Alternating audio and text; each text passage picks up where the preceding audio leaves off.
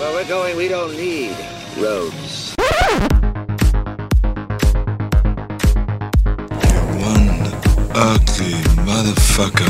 ¿Qué me ves, pinche disco? Dead or alive, you are coming with me. A mí las brujas no me dan miedo. Y lo que me dan miedo son los hijos de puta. Get away from her, you bitch! Well, gentlemen, you had my curiosity, but now you have my attention. Hola, ¿qué tal amigos? Bienvenidos a Conexión Podcast. Esta es nuestra séptima emisión y yo soy Rafael Rosales. Y yo soy Iván Belmont. Y vamos a revisar todas las películas que pudimos ver este fin de semana, que estuvo pues lleno de opciones bastante interesantes, ¿o no, Iván? Sí, muy interesantes. Pero antes de comenzar con, con lo que vamos a revisar, queremos tomar un minuto de silencio, porque el día de hoy, a la mitad del día, aproximadamente a qué hora fue?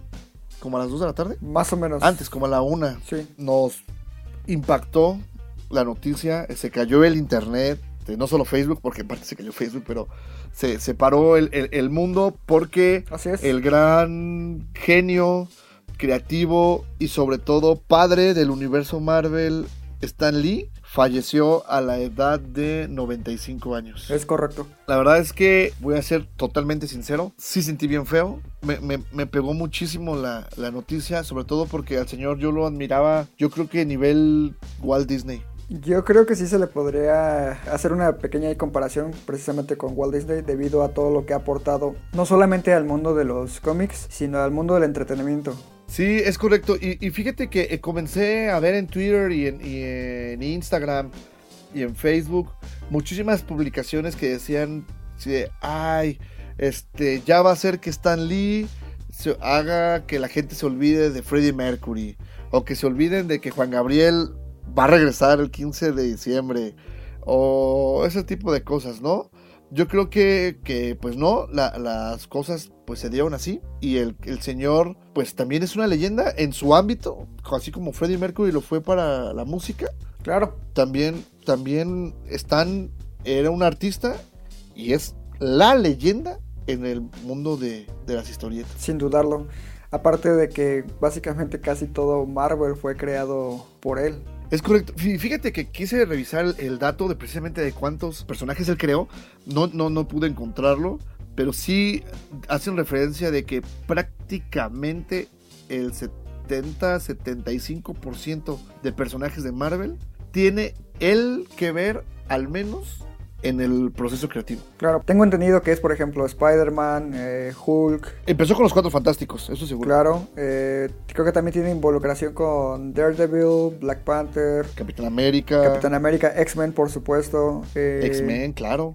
Iron Man, si no me equivoco. Sí. Y, uh, Doctor Strange. Ese sí no estoy seguro, fíjate. Silver Surfer, sé que sí. Él sí. Eh, Ant-Man, me parece que también. Ant-Man también es correcto. Y... y... de ahí en adelante, Thor, este. Pues un sinfín de, de, personajes, ¿no? Y te digo, al final de cuentas también. Eh, él participaba en los procesos creativos de, de, los nuevos personajes que iban apareciendo en, en, en, las historietas. Y pues obviamente se volvió también parte importante él, o un pilar dentro del desarrollo del, del guion, de los guiones para todo lo que se ha visto en cine con respecto a sus personajes.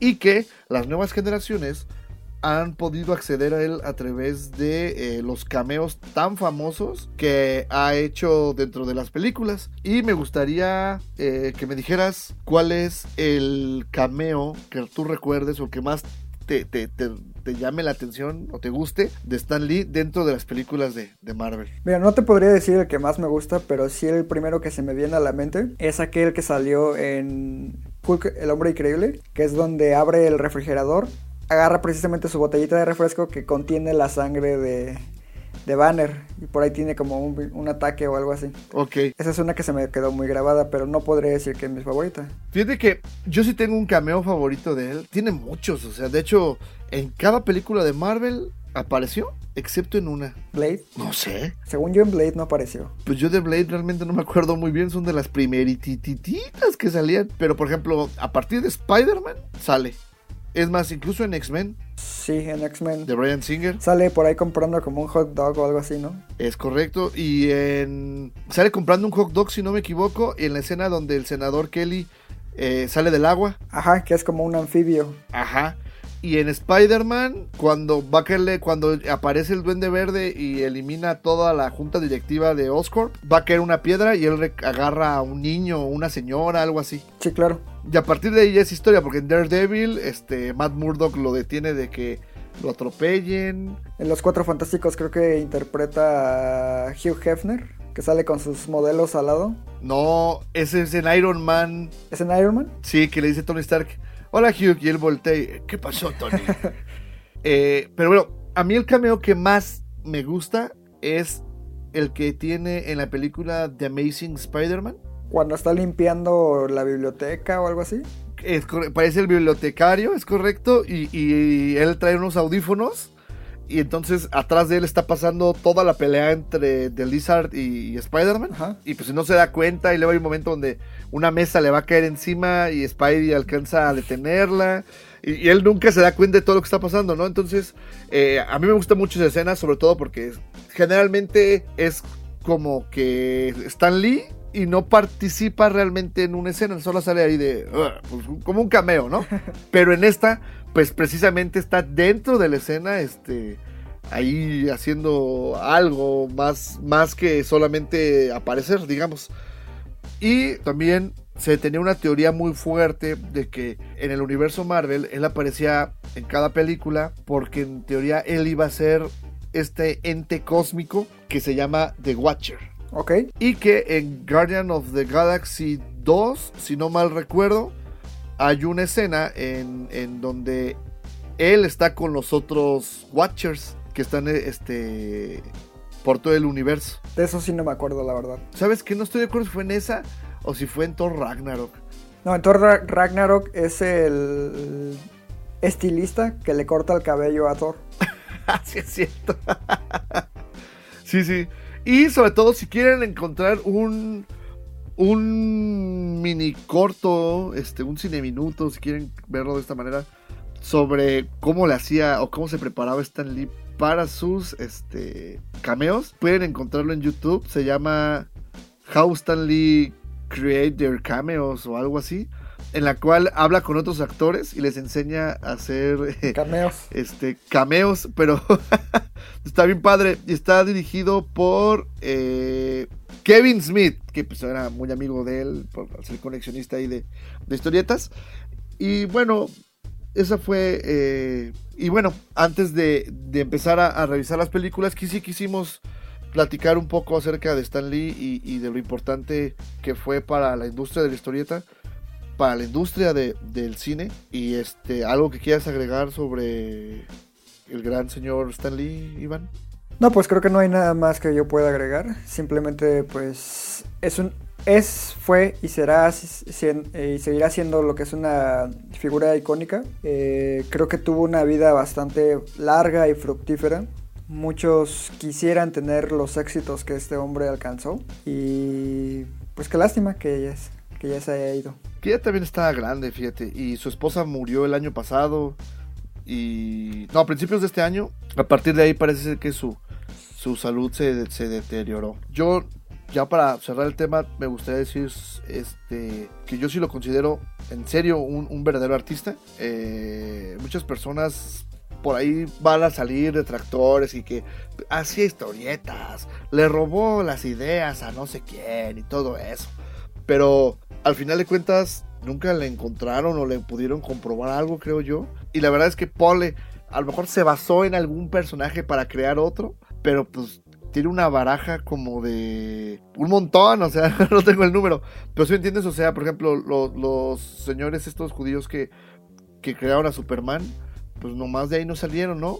Él creó infinidad de personajes. Entonces, este, el señor, todo mi respeto. Incluso estoy seguro que van a empezar a salir mil citas sobre, sobre él, sobre sus historietas icónicas. Yo ahorita la que veo que todo el mundo trae es con un gran poder, contrae una gran responsabilidad. Ajá. Este, y pues, seguramente, pues Dios lo tenga en su santa gloria. Seguramente ocupaba un cameo por allá y lo mandó llamar. Pues sí, e incluso yo creo que en un futuro no muy lejano tal vez podamos ver alguna biopic sobre este hombre. ¡Ay, que la haga Demian Chazelle, güey! Con Rami Malek como Stan Lee. ¿Quién te gustaría, quién te gustaría como que interpretara a Stan Lee? güey? Híjole, depende de la edad. Eh, en su versión joven, Ah, güey, Rami Malek. Fíjate que eso ta- estaba revisando. Rami Malek no se parece tampoco físicamente a Freddie Mercury. el maquillaje. Sí, o sea, tiene maquillaje para parecerse, pero físicamente, en la, en la composición física, Sí, no. Freddy era como que más alto y estaba Más robusto, ¿no? más, más- más cuadradito. Ajá. Y Rami Malek no, está como que bien delgadillo. Sí, como bien Yango. Ándale. Pero fíjate que, ¿qué te parecería un Brian Cranston como Stan Lee? No lo sé, eh, igual y en su versión ya adulta, pero yo, yo elegiría, por ejemplo, a Ben Whishaw, que es el, Uh, es el Q de Q. las nuevas películas de James Bond. Es el del perfume también, ¿no? Ajá, yo lo elegiría a él para su versión joven. Joven. No, no, no me parece mala, este... ¿Y director? Director... Dan- No me a decir que David Fincher, güey. Ya sé qué decir. Danny- David Fincher, no. Danny otro. Ah, güey, no, Danny Boyle. no lo había cachado, güey. Está bien, no, pues Brian Singer. no, no, no, no. bueno, pues este. Excelsior. Así es, Excelsior. Y bueno, fue una, ya ahora sí dejamos muy atrás el Festival de Cine, la Semana de la Resaca.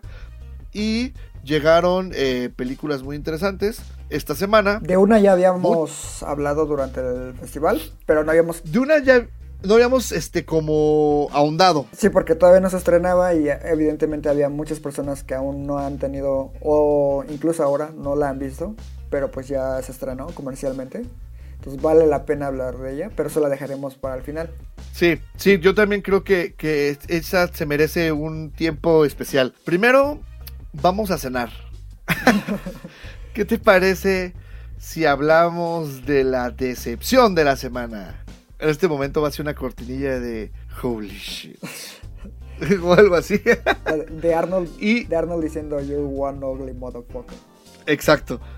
Y estamos ah, hablando precisamente de The Girl in the Spider Web o La chica en la telaraña. Dios santo. Que es. y que. eh, ¿Sabías tú que en España se llamó Millennium Lo que no te mata te hace más fuerte? Ahorita lo encontré y dije, neta, ¿por qué hicieron eso? y este, yo no soy tan fan del personaje, así que, es más, conozco muy vagamente la historia, así que te cedo el micrófono y danos un poco de contexto.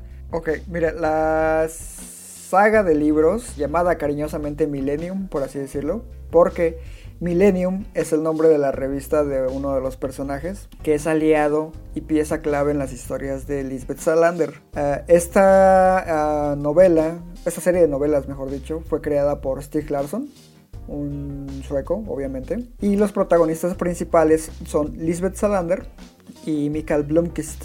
Eh, Lisbeth Salander se, ca- se caracteriza por ser un personaje eh, femenino muy oscuro, con un pasado muy trágico y traumatizante, que aún en su edad adulta atraviesa por situaciones muy difíciles. Eh, su familia por ahí le causa ciertos traumas que le duran toda la vida. Eh, es una figura feminista en cierto modo y eh, creo que tanto en las novelas como en las adaptaciones suecas e incluso la película de David Fincher eso queda muy bien retratado. Hasta ahí, Ok, tiempo, tiempo, tiempo. Nada más, eso es en la parte literaria, ¿no? exacto. Eh, en, en el cine, obviamente, se adaptaron las primeras tres películas, tengo entendido. Así es. Las primeras, Los- tres, las primeras tres primeras novelas. tres novelas porque fueron las únicas que fueron escritas por Stieg Larsson. La Ah, falleció. falleció de un paro cardíaco y dejó inconclusa la cuarta novela y dejó esbozos de lo que era la quinta y la sexta. E iban a ser seis entregas en total.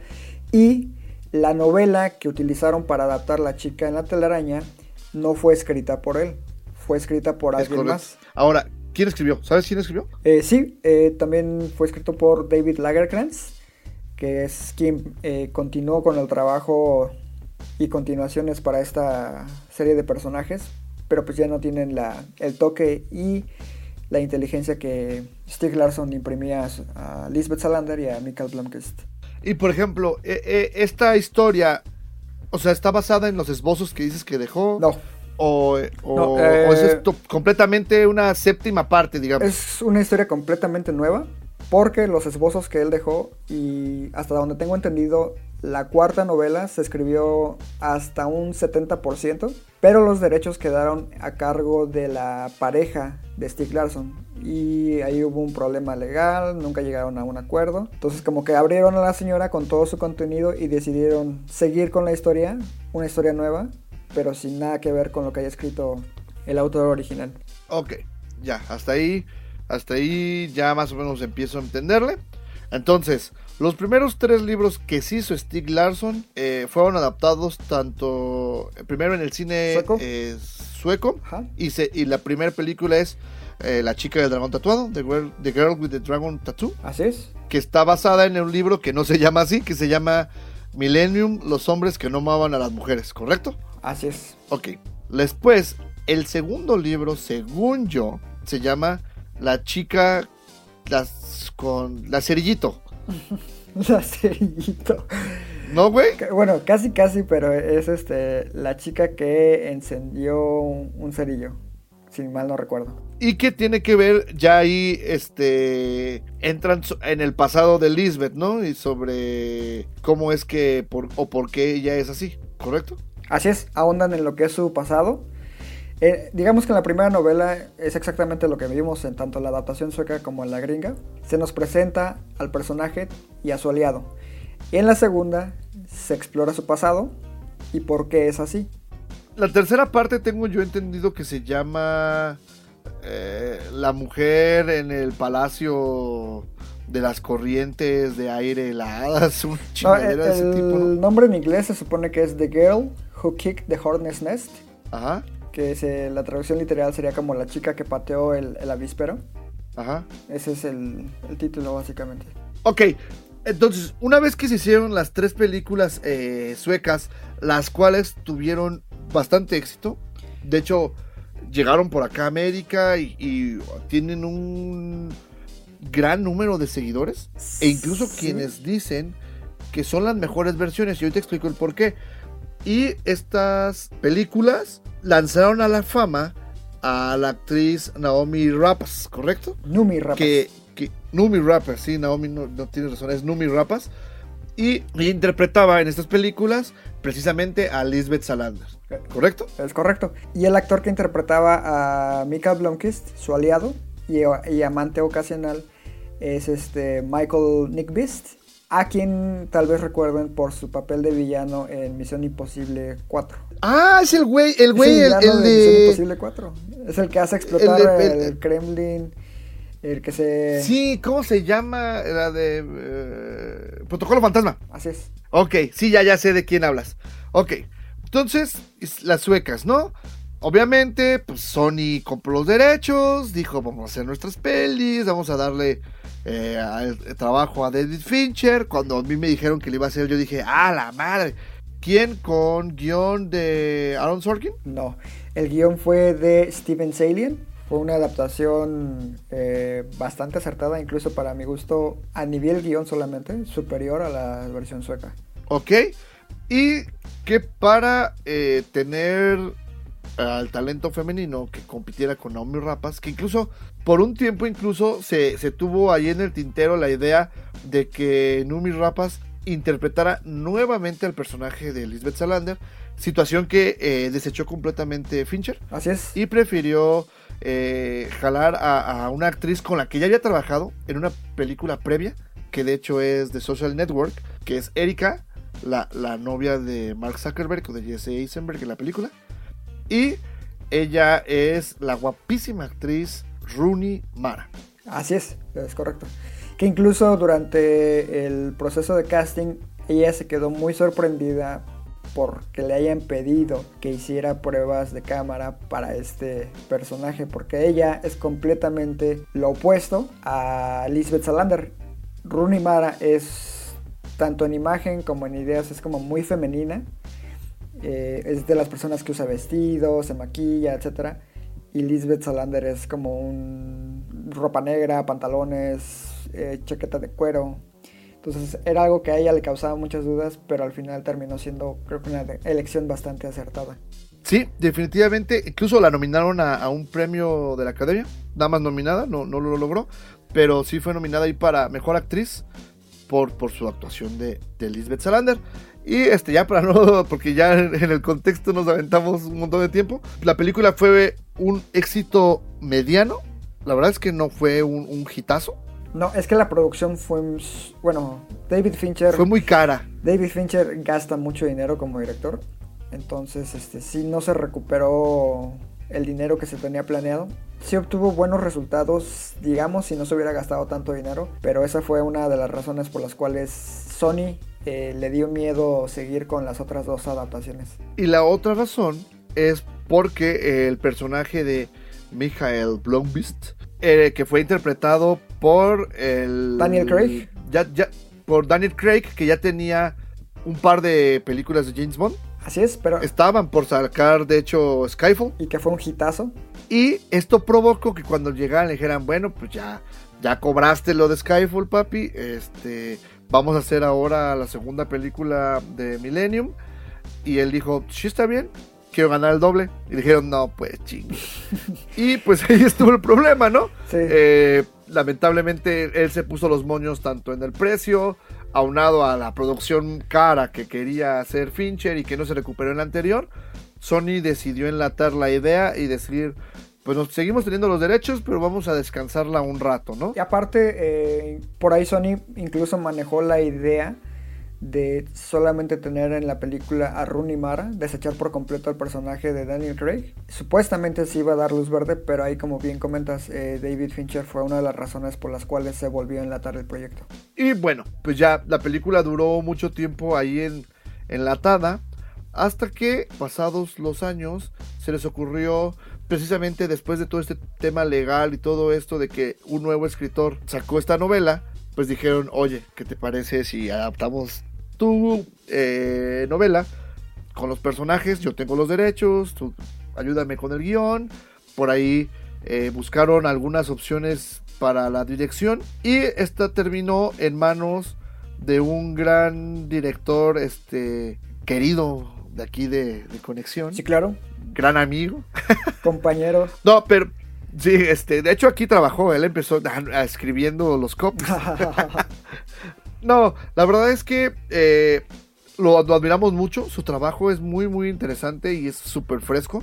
Y es Fede Álvarez, que, que lo recordarán por, por también el, el remake que hizo de Evil Dead. Muy bueno. Excelente, la verdad es que yo creo que lo hizo muy, muy bien. Y a partir de ahí le han empezado a soltar este, producciones cada vez más fuertes en- en inversión Sí, y creo que esta es la más, la más arriesgada en- económicamente que le han dado. Pero bueno, ¿tú quieres empezar o quieres que yo le dé el primer putazo? Bueno, lo único que puedo decir es que qué partida de madre le dieron a Lisbeth Salander. ¿Te cae? Sí, Ok, fíjate, vamos a algo muy interesante. Tú eres fan de los personajes y de toda la trama de, de los libros, ¿correcto? de los libros y de las películas, sí, sin duda. Ok, entonces, a ver, explícame, ¿te gustó o no te gustó? No me gustó. ¿Por qué? Parece que estamos viendo una combinación entre Misión Imposible, James Bond y precisamente eh, La chica del dragón tatuado. Fede Álvarez trata de imitar el look visual que creó David Fincher porque el- el- las, las películas suecas son muy bl- blancas en cuestión de fotografía, son, son como muy tradicionales, no hay mucho trabajo ahí elaborado. David Fincher sí presentó como un ambiente muy lúgubre, creo que lo recrea bien Fede Álvarez en ese sentido, pero el tono de la historia cambia por completo a los personajes, no respeta la esencia de quiénes son ni de dónde vienen. Créeme que yo sí estaba muy entusiasmado precisamente porque Fede Álvarez es un director al que yo admiro, me gusta su trabajo. La actriz principal, que es Claire Foy, a mí me encanta en The Crown, una serie de Netflix, e incluso su trabajo en... Aparte sus ojos súper expresivos, Claro. increíble. Es, es, sí es súper expresiva en su rostro. Y creo que también es algo que se ve reflejado en First Man, que ya más adelante hablaremos de ella. Sí, claro, claro, claro. Entonces toda esa suma de factores a mí me causó mucho ruido. Eh, sentí que estaba viendo una película de espías más que una película sobre Lisbeth Salander y su mundo. El personaje eh, de Michael Blomkist es reducido a nada. Pudo ser básicamente cualquier personaje llamado, no sé, Rafa, llamado Iván, y hubiera sido el mismo efecto. No me gustó. Incluso cierta parte de la trama me parece muy similar a Mercury Rising.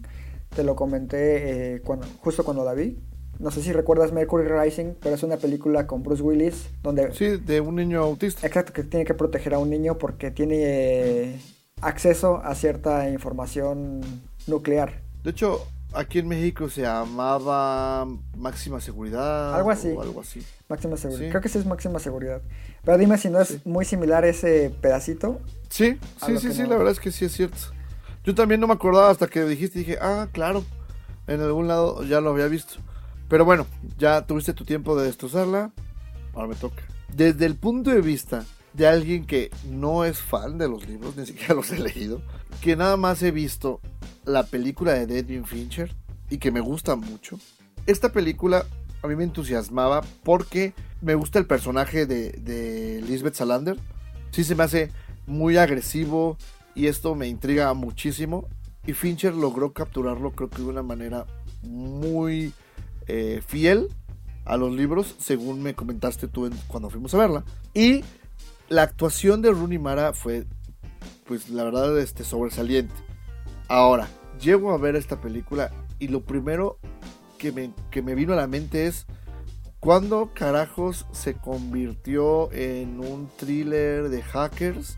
Porque Lisbeth Salander tenía sus habilidades, pero de repente acá ya es así, este, casi, casi, nada más le faltaba entrar a la Matrix, güey, y, y- y salir, en serio, y luego, eh, tienes razón, como tú dices, creo que Fede Álvarez sí logró capturar esa esencia de la ambientación.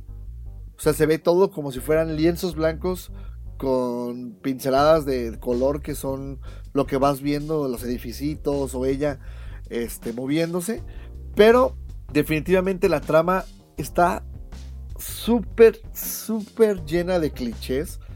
Es súper eh, predecible. Sí. Lo de la hermana, este, que no es spoiler porque sale de hecho. O sea, fíjate, hasta en el tráiler Te spoilean. te dice, o sea, sí, eh, hermanita, y yo, no mames, o sea, ¿por qué no te lo guardaste y le das un giro a los que no hayan leído la novela? Ah, no, papas, te dicen desde el tráiler qué va a pasar, güey.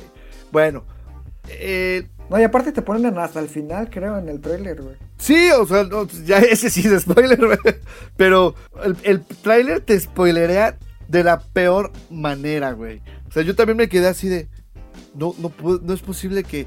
Pero eso me queda claro que no fue de Álvarez, sino pues ya fue Marketing, los sí, estudios, sí. ¿no? Me cae súper gordo que, que el tema este de la hermana, de que Lisbeth Salander está vestida siempre de negro y la hermana de rojo. O sea, y que todo, todo, todo trae rojo.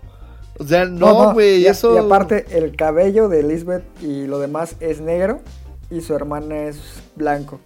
Así, casi albina, ¿no? Ajá. O sea, no, güey, no. Es un cliché súper, este, mal hecho, güey. Parecía uno de los gemelos de Matrix, nada más que en rojo. Sí, es cierto, sí se parece.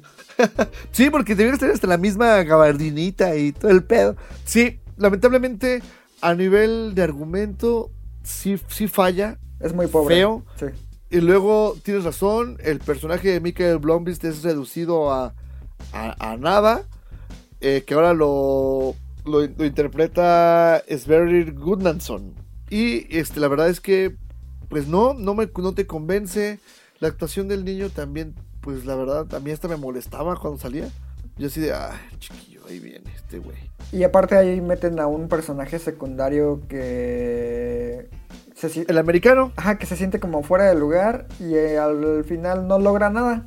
exacto, que muchos lo recordarán como el negro captivo en Get Out. ¿Es cierto? Es que es el que le toma la foto y se pone Chucky. Sí, se pone medio loco.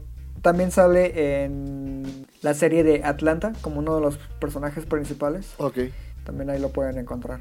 Y pues la verdad es que para no dedicarle más tiempo, porque ni siquiera lo merece, la verdad es que es una película muy flojita. A algunos les va a entretener. Los que no conozcan mucho del personaje ni la trama, puede que los entretenga, pero la van a ver como una película más, pues de espías, así como dices. No tanto de espías, y como de. como de acción. Pues sí, y la verdad es que, pues ya, no, no quiero seguir hablando más. este, la verdad es que si falla, no lo hace bien, no respeta a los personajes. Y es una película apenas entretenida, porque eso sí es cierto. Nunca hubo un momento en el que yo dijera, ay, que vaya, quiero salirme. La verdad es que sí te mantiene ahí así de, ah, órale, va, va, va. Pero no. Sí, eso sí es cierto. O sea, te atrapa, pero no te emociona. Sí es cierto, o sea, sí te puede entretener, pero te deja una experiencia vacía. O sea, es como de, ah, pude haber visto otra película. Exacto. Y precisamente ves qué excelente puente. Hablando de películas entretenidas pero vacías, tenemos nuestra segunda película de la semana, que es Overlord. Operación Overlord en México. Operación Overlord en México, que es una película que eh, venía haciendo ruido porque todo lo que toca J.J. Abrams es, de, es la nueva producción de J.J. Abrams. A lo mejor el güey nada más fue a verla el día del estreno. Pero, Y le gustó. Y le gustó así, ah, está chida, ¿eh? Y, y pues ya todo el mundo de J.J. Abrams dijo que está bien padre. La película la dirige Julius Avery, Ajá.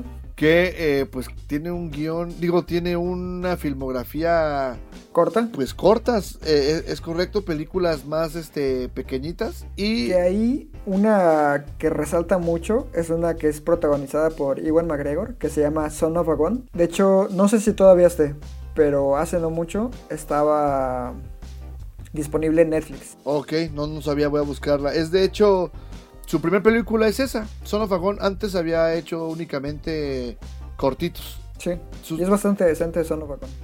Y pues con Overlord eh, tuvimos también opiniones divididas a la hora que lo comentamos eh, el fin de semana. Y esta vez déjame empezar a mí. A mí la película me pareció, sí, entretenida, como, como la de The Girl on the Spider Web, pero vacía. Es una película eh, que trata sobre un escuadrón de la Segunda Guerra Mundial que se dirigen al día D o al desembarque en Lombardía. De hecho, puedes ver ahí a, a Tom Hanks abajo en, en los barquitos. Y eh, el avión es derribado. Y ellos iban hacia un pueblo cercano a la playa para desarticular una torre De de comunicaciones. comunicaciones. Y este, bueno, su, su- su misión era esta: derriban el avión. La mayoría del escuadrón fallece en, en el accidente, digamos en que- el ataque, ¿no? pues sí, en el ataque, quedan regados ahí por, por un bosque, se encuentran solo algunos y a partir de ahí pues tienen que empezar a idear el plan de cómo acabar con esta torre de comunicaciones. El problema es que descubrirán que algo raro está pasando en el pueblo. Hasta ahí iba bien, para mi gusto. Después ya cuando se empiezan a meterle esta onda sci-fi, like, horror, a mí, la verdad, dije, what the fuck, ¿qué estoy viendo? En ese momento, este, pues ya, la verdad es que empecé a revisar mi celular. Y eso, cuando reviso mi celular en una sala de cine es porque me perdió la película. Sí volteaba a ver este, qué pasaba. Y era como película de camión. O sea, podía estar viendo así de mi celular, órale, mira. Y volteaba y seguía en lo mismo. O sé qué pasó en el, en el trayecto. Eh, tiene clichés, muchos. Y eh, la verdad es que el desenlace es súper eh, predictivo. Predecible, perdón. La verdad, a mí me parece una película también como que pues muy hecha al vapor. Ok. A mí no me parece tan hecha al vapor. Eh, de hecho, ya pueden encontrar nuestra crítica en nuestro sitio, conexión.com.mx. Concuerdo en que es una película plana en su guion. Sus personajes son básicos, son clichés, son estereotipos. Los villanos también. Sí es predecible. Pero creo que acierta por completo en el sentido de que es una especie de homenaje en cierta forma a lo que es el cine de serie B. A mí me recordó mucho a películas de ese estilo. E incluso creo que se le podría llamar la mejor adaptación de una película de videojuegos sin ser basada en un videojuego. ¿Por qué digo esto? Porque la trama es súper similar a cualquier entrega de Wolfenstein, que es una saga de videojuegos muy famosa. De hecho es la razón por la cual a mí me llamaba mucho la atención. Y creo que sí tiene escenas de acción muy bien logradas. O sea, no es nada nuevo o nada fuera del otro mundo, pero a mí me entretuvo. No la llamaría una película buena, pero si quieren pasar un rato entretenido, pues creo que sería una buena opción. Sí, la verdad es que, te repito, no, no es tampoco aburrida, porque no lo es. No. También te entretiene. Tienes razón, es la mejor película de, video, de un videojuego que no es sobre un videojuego. Sí, también me recordó un poco al juego. De hecho, la trama por sí sola podría haber sido adaptada a un videojuego y, si- y sin tema. Sí, de hecho yo lo dije, podía ser un DLC de Wolfenstein sin, sin problemas. Sí, es correcto. Eh, es políticamente correcta. Y de hecho, Doctor Cinema por eso la odia. Porque también hablé con él ayer y me decía, es una chingadera. No me gustó. Es un terror bien chafa. Y yo, este güey, no, no es de terror. ¿Qué? Exacto. es lo que te iba a decir. O sea, tiene, como tú mencionaste hace rato, tiene elementos de ciencia ficción, tiene elementos de horror, de cine de guerra, pero es todo como un conglomerado ahí que hace como una especie de homenaje a lo que decía, a, a ese tipo de cine. O sea, como que incluso en ciertos momentos me, re- me recordó a La Cosa de John Carpenter. Eh, obviamente no voy a decir por qué, pero también es como una serie de homenajes a muchas películas. Entonces, eso me agradó. Sí, pero pues no pasa de ahí. Y eso, Sí, claro. eso nos lleva a el momento versus de la semana. Fight! ¿Qué te gustó más? ¿The Girl on the Spider Web o Overlord? Overlord sin problemas. Fatality. Híjole, a mí me gustó más The Girl on the Spider Web. Híjole. No, con- no concuerdo, pero No, pues cada quien su opinión, ¿no? Pero, Pero- pero, ¿sabes cuál es las la dos son ventaja? malas, sí, ¿sabes cuál es la ventaja? Que, que tú escribiste Overlord y que nuestro buen amigo Israel, nuestro colaborador, un saludo, escribió The Spider Girl, entonces pues yo ya no pude participar en el juego. Eh, bueno, pues ya una vez que vimos estos dos aperitivos agridulces, ahora sí eh, creo que nos topamos con First Man, que como ya habíamos dicho, no, no quisimos platicar mucho de ella durante el Festival de Cine porque precisamente iba a tener estreno internacional. La película es la nueva eh, cinta de Demian Chazelle, ganador del Oscar a Mejor Guión Original por Whiplash. y por La La Land, ¿no? Y por La La Land no, güey. Por La La Land No, ganó fue, fue, mejor director. Ganó mejor mejor. director por La La Land. Ajá. Y se subió a recoger el premio a mejor película por La La Land. Pero después se dio cuenta de que, pues no, era para otra película. Fue la trolera del año. sí, chale. Toda- todavía lo cuento y me duele. de hecho, es como la, la- Es como. Ese momento fue como el reflejo per- a la perfección de lo que es La La Land. De lo que pudo ser, pero no fue. Exacto. Chale. ¿Sabes qué, güey? Hay que cortar el, el podcast por hoy. Neta, no puedo seguir hablando de esto. Estoy sufriendo, güey. O sea, lo de Stan Lee. Y luego me recuerdas que a La La Land nos robaron. Bueno, el chiste es que Demian Chazelle vuelve a contratar a su buen amigo Ryan Gosling para que interprete a Neil Armstrong. Que, pues, si no sabes quién es, neta, este. Regresa a la primaria, amigo. No, no, no, como dice Kuno Becker. No, no mames, tanto así no, güey. Pues es que es, es historia gringa, güey. De la humanidad, pero gringa, güey. El chiste es que eh, Neil Armstrong es mejor conocido como el primer hombre en pisar la luna. Y eh, la película, pues la verdad es que está muy bien hecha. Creo yo que a nivel de dirección es, está muy interesante, muy bien hecha. Retrata, creo que muy bien, o trata de retratar lo que Neil sentía, sus temores, sus frustraciones.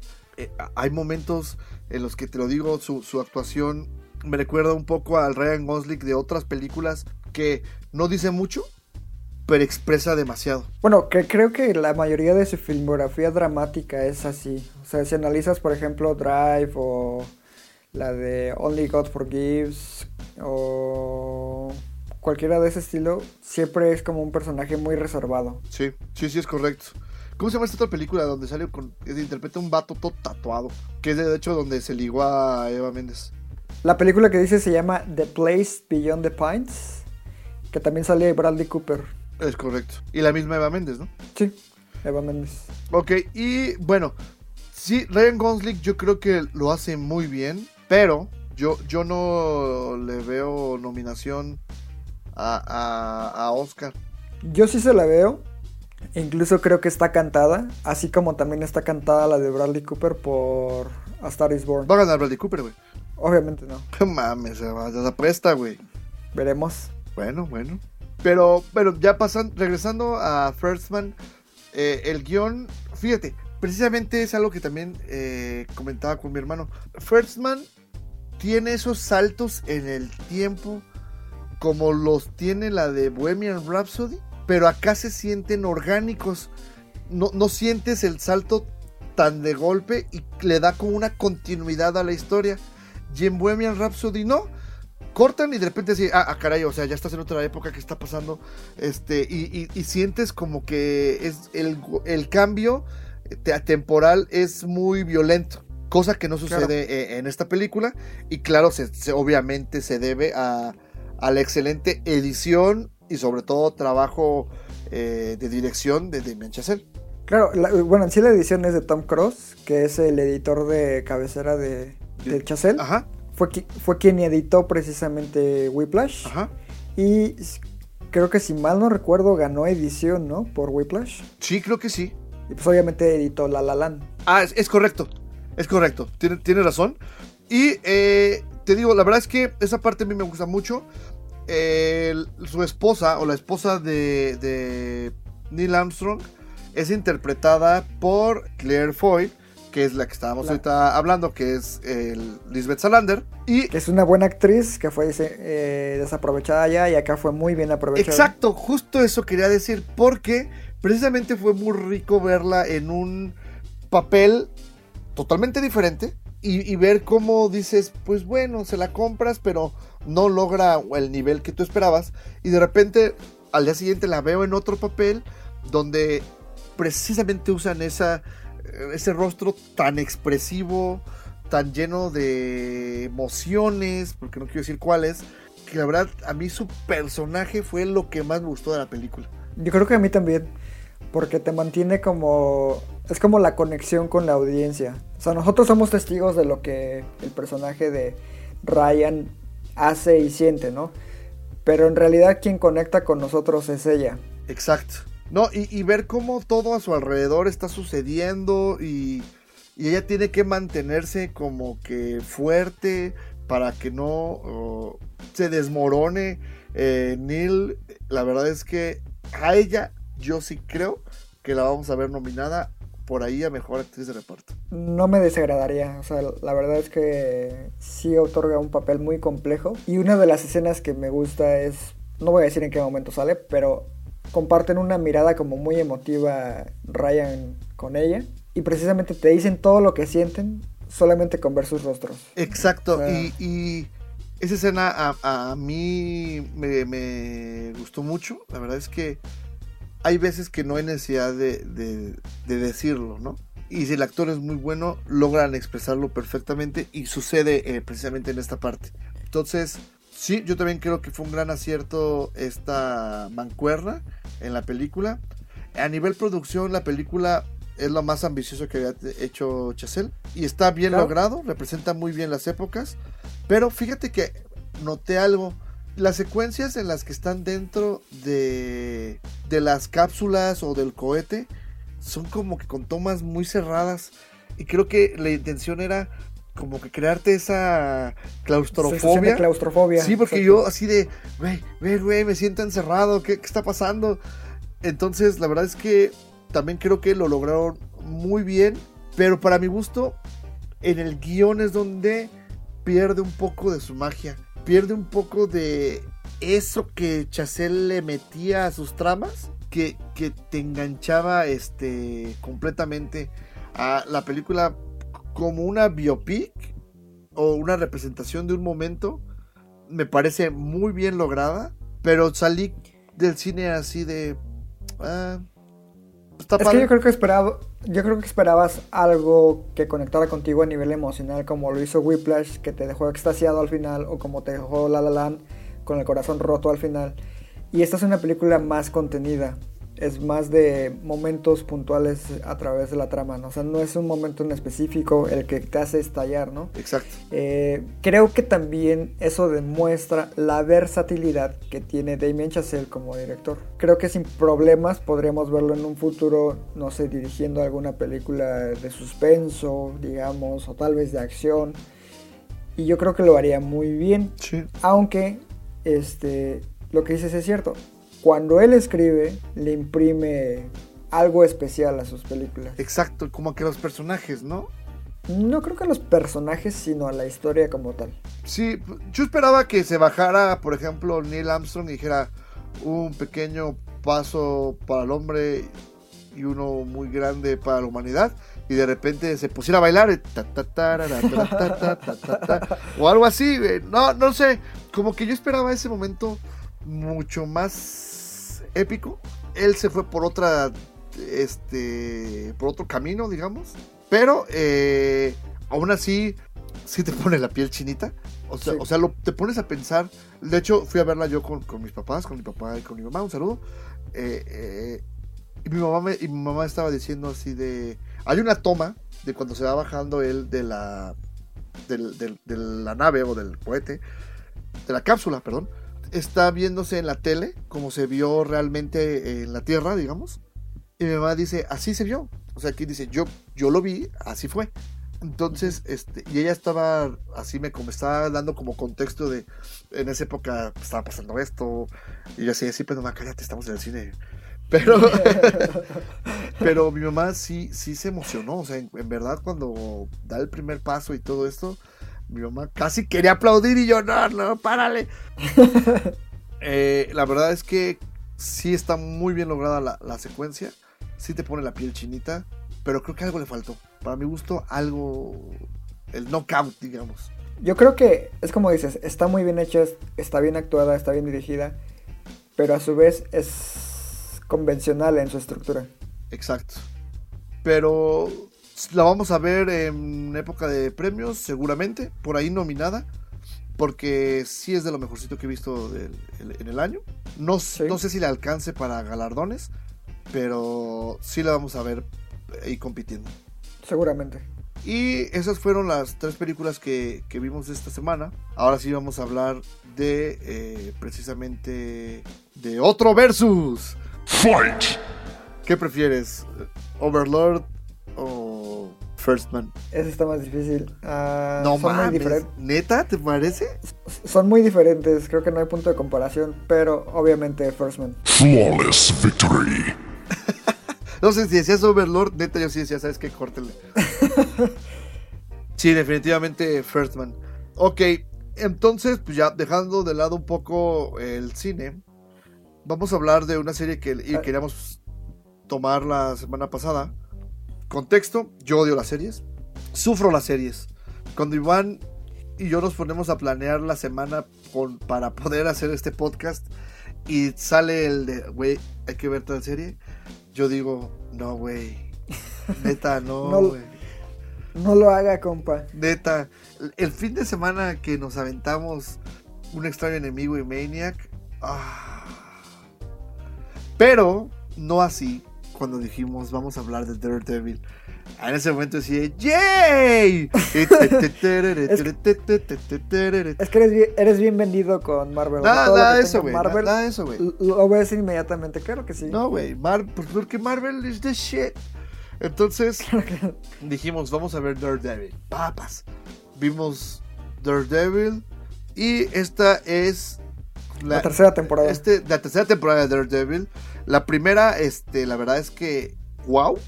sí. Tiene, si no, quien no la haya visto, neta, considera, no, no es cierto, este, considera darle una oportunidad. Revisa, el, dale una oportunidad hasta el capítulo 2. Si después de que se acabe el capítulo 2 no te ha convencido, puedes seguir tu camino, güey. Neta, este. Sí, o sea, vete a no ver José ti. José, güey. Este. La de Selena en TNT es- está bien, dice mi mamá. El Señor de los Cielos ya creo que va a sacar una temporada. Ese es. Tú, tú eres target de esas, de esas series. Pero si después del segundo capítulo de Daredevil, neta, le vas a seguir dando una oportunidad, créeme, no vas a arrepentirte. Porque la serie a partir de ahí empieza a subir como una montaña rusa. Que wow. Y nos regala, yo creo, no quiero decir que el mejor villano de todo el MC Universe, pero es probable. Yo creo que junto con Loki es el mejor villano de Marvel. ¿Qué te pasa, güey? ¿Y Thanos dónde está? Thanos no es villano. o sea, Than- eh, es más, King- así como Mortal Kombat dices tú, Kingpin contra Thanos. Adiós Thanos. No mames, güey. Thanos le hace. Y ya chingó a su madre este güey. bueno, después viene una segunda temporada. eh, nada más por un poco de contexto. Daredevil fue la primera serie que Netflix junto con Marvel Studios eh, hicieron. Buscando darle un tono mucho más este, oscuro y adulto. Lo lograron. Irrealista. Irrealista. Irrealista. Lo lograron. Sí, Daredevil funciona dentro del MCU. De hecho, hay muchas referencias a la batalla de Nueva York en, en la película. Y hay otras referencias eh, en esta tercera temporada que ahorita hablaremos. Entonces, tuvo tal éxito que a partir de ahí ya despegó Jessica Jones, Iron Fist, Luke Cage, Defenders. Ya la verdad es que ahorita vamos solamente a hablar un minuto de eso, pero ahorita lo hablamos al final, Iván. Después viene temporada 2, que introdujo A The Punisher. The Punisher. Y la verdad es que, wow, wow, wow. Sí. Segunda E incluso también, también introdujo a Electra. Ah, claro, a Electra. Y la verdad es que con estos dos personajes se hace una putacera por todo Nueva York y Hell Kitchen, Hell's Kitchen. Wow, es más, el villano de la 1 sale en un capítulo y te regala una, una escena Memorable. impresionante. Hasta ahí, pues te deja, te dejó a tope el, el, los- el estándar para una tercera temporada. Y cuando se estrenó esta tercera temporada, que se retrasó mucho tiempo, creo yo, para darle Sí. demasiado juego a los otros tres mequetrefes, la verdad. y pues, para volver a levantar eh, esto que esos tres mequetrefes tiraron, primero se despoja del traje. Porque la te- tercera temporada inicia unos pocos semanas después de el final de The Defenders, que es justo donde Matt Murdock eh, se presume pierde la vida. Entonces, pues lo encontramos acá que, que lo recogieron unas madrecitas, unas monjitas. Este, bueno, que logró escapar de alguna forma, ¿no? Por ahí explican. Entonces llega al, al orfanato donde él creció. Y por ahí una monja, lo Mary, lo recibe, lo cura. Y a partir de ahí, la serie se pone cada vez más chingona. No puedo creerlo, Dios mío, santísimo. Te hacen una intriga, un teje y maneje eh, que crea el, el villano de la primera temporada. Regresa, siendo súper astuto como siempre. Wow con la serie, ya se acabó, güey. Cortamos el podcast, güey. Vayan a verlo, güey. no. Yo ahí difiero mucho contigo. Sabes No, man. que yo fui de los primeros que te dijo, güey, Daredevil Season 1 está increíble, Daredevil Season 2 está todavía más perra. Tenía muchas ganas de ver esta tercera temporada. De hecho, los pósters promocionales que iban sacando a mí me gustaban mucho con ese de tono rojo. Increíbles. Pero creo que la serie sufre bastante por el cagadero que hicieron con The Defenders. Creo que se toman demasiados episodios para tratar de corregir lo que hicieron ahí y le demerita el ritmo general a lo que verdaderamente nos importaba de la historia, que era seguir con Matt Murdock Dando putazos. Exacto, eh, enfrentarse a- al villano, que es este Vincent D'Onofrio.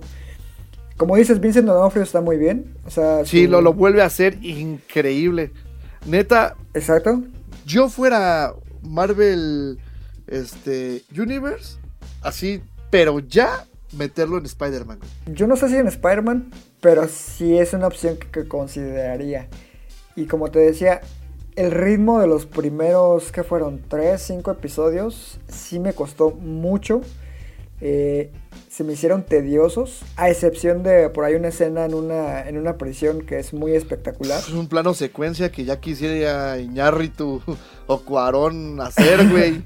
Pero sí, está muy padre esa escena, pero en sí la historia como tal, hasta ese punto a mí me parece muy floja. Es a partir como del sexto episodio que Sí, ya es empieza. casi bueno. a la mitad, es correcto. Eh, Tienes razón, sí es cierto, eh, es- despega algo lento. Yo creo que podrían haberse ahorrado de los 13 capítulos que, que son esta tercera temporada, pudieron haberse ahorrado sin problemas un par. Y es que es lo que te digo, ese par son con los que intentan arreglar lo de Defenders. Sí, creo que, que tienes razón, pero también la, la intriga que todo, eh, la conspiración que va creando el villano está muy bien manejada. Los nuevos personajes, a mí me gustaron mucho. El, el- el detective del FBI, eh, que en un principio yo dije, sí, ahí va a ser un pendejón así seguro. Y la verdad es que, que no. Creo que lo hace este muy muy bien. El villano secundario a Sí. la madre, güey. No, no es spoiler porque precisamente marketing te jode ese, esa sorpresa. ¿qué, qué le pasa al mundo? En serio. O sea, vi el primer tráiler. No voy a decir más. vi el segundo tráiler. Llega el tercer tráiler. Y aunque estuvo bien chingón, si dices, güey, ¿por qué me contaron el final? No mames. Exacto. el giro más perro que pudo haber tenido la serie. O sea, imagínate, si no, ¿qué les costaba quedarse callados, güey? Así, nivel, eh, ¿qué te gusta, güey? Eh, nivel el dos caras en, en The Dark Knight. O nivel, ¿qué te gusta? Khan en Star Trek. Into Darkness. Ajá. O nivel la cabeza de Gwyneth Paltrow en, en Seven. A ese nivel estaban de darnos así, yo creo que Breaking Bad, así de quítate pendeja porque ya Daredevil es No, la nueva no, rey. eh, un poquito de respeto ahí. No, o sea, mames. no, no, no. Eh, John Gaysnow, quítate porque ya llegó Matt Murdock. Pero no, el departamento No. de promoción decidió partirle la madre a la serie antes de que saliera.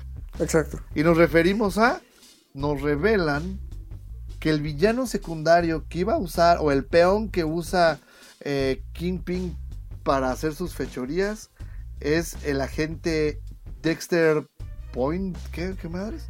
Es Benjamin Poindexter. Benjamin Point Dexter, mejor conocido como Bullseye. ¿Y quién es Bullseye, Belmont? El enemigo número uno de Daredevil. Es correcto. Si para Spider-Man es el Duende Verde, para Batman es el Guasón, Bullseye es el equivalente de estos dos villanos para Daredevil. En el cómic, todo lo más culero que le ha pasado a Matt Murdock y al personaje de Daredevil se lo ha provocado Bullseye. Que en el cómic le mata a Electra, si mal no recuerdo, ¿no? Sí, de hecho, de hecho, no sé si en una siguiente temporada vayan a. a- leía que, que quieren los fans que regrese Electra y que pase esto, pero esto ya pasó, de hecho, en la segunda temporada. aparece y la matan, justo como la mata Bullseye. Bullseye. Entonces yo no creo que lo retomen. Pero, este, afortunadamente en la, en la tercera temporada nunca te dicen que Poindexter es, este, es, es Bullseye. Nunca usa el nombre. Hay guiños, como la gorra esta con el símbolo de, de tiro al blanco. Pero sus habilidades no hay necesidad de que te las expliquen tan a fondo. Y eso me encanta porque en la película de Daredevil de Ben Affleck. o sea, se tardan un chingo en explicarte este güey con, con su cicatriz naquísima en la frente, güey. Que es Colin Farrell, güey. Este. Y acá entra muy bien el personaje. No hay necesidad que te lo expliquen. De repente ya lo ves aventando pendejadas y, y, y tú, ¡ah, cabrón! Y está muy bien hecho. Lamentablemente también te spoilerean lo que en el avanzar de los capítulos va a hacer. Pero bueno, independientemente de eso, creo que el, el actor lo hace muy bien. El personaje está muy bien diseñado también. También tiene un trasfondo bien padre. Y sus, sus motivaciones las entiendes. La verdad es que es un acierto que tuvo todas las series de Marvel adolecieron, a excepción de Daredevil. Tal Bueno, vez, tal vez Jessica Jones un poco sí lo tiene. Sí, Pero- es lo que te iba a decir. A mí Jessica Jones y su villano, que es este... The Purple Man. Ajá, que es interpretado por David Tennant. Me parece un villano muy interesante porque es como todo lo opuesto a lo que Marvel siempre nos había presentado. Porque él nada más quería como salir adelante en su microuniverso. A él le valía madre si venía Thanos, si venía cualquier otro villano. Él lo único que quería hacer pues es como seguir con su vida, usar sus poderes y sacarles provecho. O sea, fuera de eso no quería otra cosa. Es correcto. Y eh, la verdad es que el único, ah, para mi gusto, problema que tiene esta tercera temporada, aparte de este tema del ritmo en la trama, que lo entiendo, es la historia secundaria de Karen Page. Sí, le dan mucho protagonismo y creo que no termina por cuajar del todo. Que es esta actriz, bueno, que Karen Page es este personaje interpretado por Deborah Anwall. La verdad es que ella está muy guapa. Me encanta su lunarcito, es súper sexy. güey. Pero fíjate, Sí, de hecho, ella, ella salía en True Blood, una serie de vampiros, Ajá. donde todavía se ve más sexy. y su mañana personaje la descargo, güey. Su personaje también está muy interesante ahí. Este, pero sí, Karen Page creo que demerita mucho la trama en general de- esta tercera temporada. Y la verdad es que, o sea, le dedican un capítulo completo a su historia, de, a la historia de su pasado, que a mí me puede valer, pero purísima madre, porque ya se lo, lo habían explicado un, como dos capítulos antes, te dejan entrever qué fue lo que pasó. Y con eso era suficiente. O sea, no tenías que ser literal y, ok, hace 10 años. Y no, no, aparte nunca le crees de que está morrita, güey, si ven iguales en la, en la actualidad. Ese capítulo sobra completamente. O sea, fíjate, ya irí- ahí serían 12 capítulos. Más 12 que del desmadre que quieren explicar. Con 10 capítulos hubieran hecho una verdadera genialidad de Daredevil. Y para mi gusto, esa es la terrible falla que tiene. La duración. Al menos Sí. tres capítulos yo lo sentí de relleno. Es que creo que eso ya viene de falla de otras temporadas, como por ejemplo Punisher, que la historia en, en sí no es mala, pero tampoco termina por convencer del todo, precisamente por ese Ay, factor. por, la Es- por la familia de, de Micro, ¿no? La familia de Micro, y es muy, muy larga, o sea, también creo que son 13 episodios, se pudieron haber ahorrado también unos 3 y este, ir directo al grano para causar mayor efecto. Aparte, Frank Castle bien joto. Yo sí quería que se rifara a la esposa del güey. Y. ay, Es, es- ay, es no. más. bueno, un poquito ahí de, de respeto. pero. Creo que The Punisher me parece mucho más amenazante en la segunda temporada de Daredevil que en su propia serie. Exacto, porque en Daredevil se le ve como un cabrón acá, este, súper salido de sus. de sí, este, buscando venganza y manchado de sangre en todo momento. Y ese momento en el que se pone el chaleco con el lobo. Ah, no me digas que. No, la, la escena de la, de la prisión. Sí, o sea, Daredevil como producto las tres temporadas están increíbles. No puedes conseguir, según yo, las, las puedes conseguir en físico aquí en México actualmente. No, no se puede. Pero yo, si voy a Estados Unidos esta Navidad, me voy a traer las primeras dos temporadas, porque son obligadísimas. Y yo te voy a pedir otras dos. Sí, no, la verdad es que eh, eh, eh, tienen que verla. Si no la han visto, en serio, denle una oportunidad. Vale mucho la pena. Es, creo yo, lo que más vale la pena del MCU. Después, eh, Jessica Jones. Sí. Y ya después, The Defenders. Y solamente No, por el. De- Defenders mashup. no me gusta nada. Mí- Defenders no me gusta nada. Eh, de hecho, considero mejor la segunda temporada de Iron Fist que Defenders. ni la he visto, güey. A mí sí me gustó. A ver, ok. La segunda. Entonces, de todos los, los cinco personajes que tiene eh, Netflix, o bueno, que Netflix produjo, porque también tiene Inhumans, pero no, esa no, no quiero ni hablar de eso, güey. ¿Cuál sería tu orden, güey? Del más bueno al más maletón, güey. Obviamente Daredevil número uno. Ajá. El segundo sería Jessica Jones. Ok. El tercero, yo creo que, híjole, Luke Cage. Ok. Y dejo al final a Iron Fist. ¿Y pu- Iron Fist pudo, Punisher, pudo haber... Espera. Iron Fist pudo haber estado antes de, Luke Cage si hubieran tenido el nivel que tiene en la segunda temporada. Y al final dejaría Punisher porque me decepcionó lo que te comentaba, que me parece más amenazante en la temporada 2 de Daredevil que en su propia serie. No, yo sí difiero completamente de tu listado. Est- concuerdo en Daredevil, hasta ahí. A mí, Jessica Jones, me queda claro que es un tono muy distinto, pero me aburre un chingo, güey. Así que para mí, The Defenders sería la segunda, y te voy a decir por qué. Porque ver el mashup a mí me.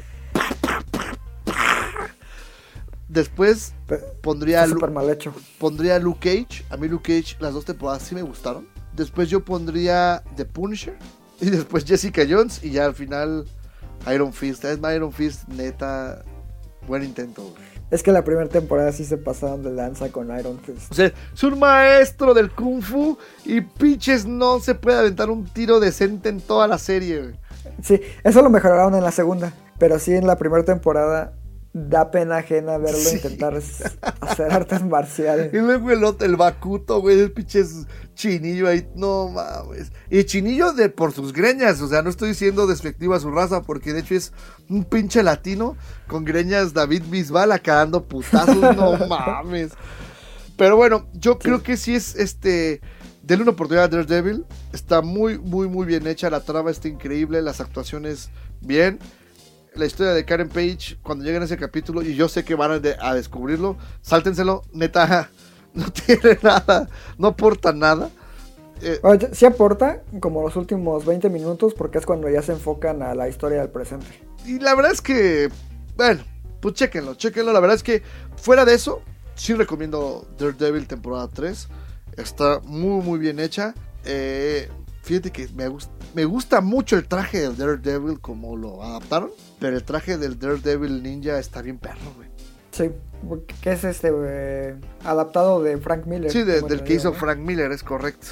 Y pues, este, nada más, como un poco de noticias en general sobre la serie, es ya cancelaron Luke Cage y ya cancelaron Iron Fist. No se ha hablado nada de Daredevil ni de Jessica Jones. Se Y de rumó. Punisher. Ni de, de hecho, Punisher están haciendo ya terminando la segunda temporada. Eh, se ha hablado, según esto, la cancelación de las primeras dos series, que fue Luke Cage y, Iron Fist, se debe a que bajaron tremendamente sus ratings. Y Mira, con, con Iron Fist lo entiendo porque la primera temporada sí fue muy mala, entonces como que no había razón para ver la segunda. Yo la vi por morbo y me terminó gustando. Y Luke Cage, aunque no su historia no es mala, sí es un tanto aburrida. No es muy accesible para todos. sí, y, y es mucho mejor la primera que la segunda. Y fíjate, la primera a mí me pareció mediana. Bueno, eh, y este, lo que también se rumora mucho es que Disney ya está empezando a querer migrar las series a su eh, plataforma de streaming y que Disney Plus. Disney Plus y que podríamos ver, es rumor, repito, es rumor, eh, que podría verse una serie de Heroes for Hire que es Luke Cage y Iron Fist juntos. No lo sé. Le veo difícil. Sí, yo también lo veo difícil. Y la verdad que poco probable. El tema de Jessica Jones no han dicho si va a haber tercera temporada. Tampoco han dicho si esta temporada de Daredevil vamos a tener una cuarta. La verdad es que también leí por ahí que bajó un poco sus rating temporada 3, pero que no tan drásticamente como las otras dos series. Entonces, este, pues habrá que esperar qué pasa. La verdad es que es un muy buen producto como para ya este desecharlo. Claro. Y no, no, no, no. No va a salir Daredevil en Avengers 4. Ya está confirmado, lamentablemente. Porque yo no sé qué le pasaría a, mis pantalones el día que anuncien que The Defenders se integran a los Avengers. Pues a mí nada más me gustaría que apareciera Daredevil. No, hay Luke Cage. Luke Cage, la neta, es una pieza clave de Avengers en los 90, güey. Eh, pero los cómics en la... Sí. Jessica Jones y Iron Fist, la verdad, a mí siempre me han parecido medio de rellenito, fíjate. Y, Pun- Sí. y Punisher nunca ha sido Avenger, así que no va a pasar. Pero Daredevil sí es un Avenger que incluso en el cómic tiene dos o tres viñetas muy importantes en, en Civil War. Pero que no, no, no ocurrió ni fueron incluidas en la película. Pues ni modo. Y pues eso es todo el contenido que tenemos para esta semana. Eh, espero eh, les llame la atención lo que vimos y les ayude a tomar una decisión con respecto a lo que van a ver ustedes cuando se acerquen a, a las salas de cine. ¿Algo que quieras agregar, Iván? Bueno, nada más recordarles que para aquellos que les guste el cine un poco clásico, aún están disponibles algunas películas de Hitchcock para ver disponibles en la pantalla grande. Se van a estar estrenando en el transcurso del mes. Este, creo que es una gran oportunidad si no han visto su filmografía. Nada mejor que verla en, en un cine. Eh, fuera de eso, pues creo que eso es todo por hoy. Ok, pues, pues sí, entonces ya escucharon Iván, vayan a checar. La siguiente semana, ¿qué se estrena? Ya se estrena Los Crímenes de Grindelwald. Ah, Yo traigo muchas ganas. La madre. Yo también, yo ya estoy con la varita bien puesta para ir a verla. Entonces, ok, ya nada más recordarles que pueden encontrar las críticas de estas las películas que eh, el día de hoy platicamos en escrito en nuestro sitio, que ya Iván hace ratito nos comentó, que es conexión.com.mx. Iván, ¿nos recuerdas por favor nuestras redes sociales? Facebook es Conexión Cine y lo que es Instagram y Twitter es Conexión MX, conexiones con K, Y X. que en sí conexiones con X. Es que sabes que he encontrado un montón de vatos que nos mandan correo de yo lo busqué con doble C, entonces este mejor hacer la aclaración. Y eh, pues sí agradecerles, ahí pueden encontrar las las críticas de estas series, digo de estas películas. De Daredevil vamos a tener crítica. Sí, la vas a hacer tú. ¡Demonios! Este, y pues ya, de hecho, de las películas que hoy vimos, de ah, hoy platicamos, ya están. Les agradezco y nada más, nada más un minuto para decir que hubo un montón de gente que nos, estuvo escribiendo en la semana así. Me pareció muy injusta su crítica de Bohemian Rhapsody. Y yo así de, bueno, papi, este, pues, discúlpanos, nosotros tratamos de decirte la verdad lo que vimos, pero si a ti te gustó, perfecto, esa es al final de cuentas nuestra máxima. El mejor crítico es uno mismo. Si a ti te gusta, pues vas, ¿no? O sea, es de hecho ahorita como vimos, eh, eh, pueden escuchar, a Iván le pareció mejor Overlord, a mí me pareció mejor The Girl in the Spider Web, ¿no? Al final de cuentas, ¿Qué? nosotros somos... Claro, pero nosotros reconocemos que son películas muy, muy pequeñas en cuestión de calidad. Es correcto, pero ya que el que el que entretenga a cada quien, pues ya es tema de cada uno, ¿no? Y no nos queda más que agradecerles como cada semana que nos escuchen, los amamos. Yo soy Rafael Rosales y recuerden que Amamos el cine. Hasta la próxima.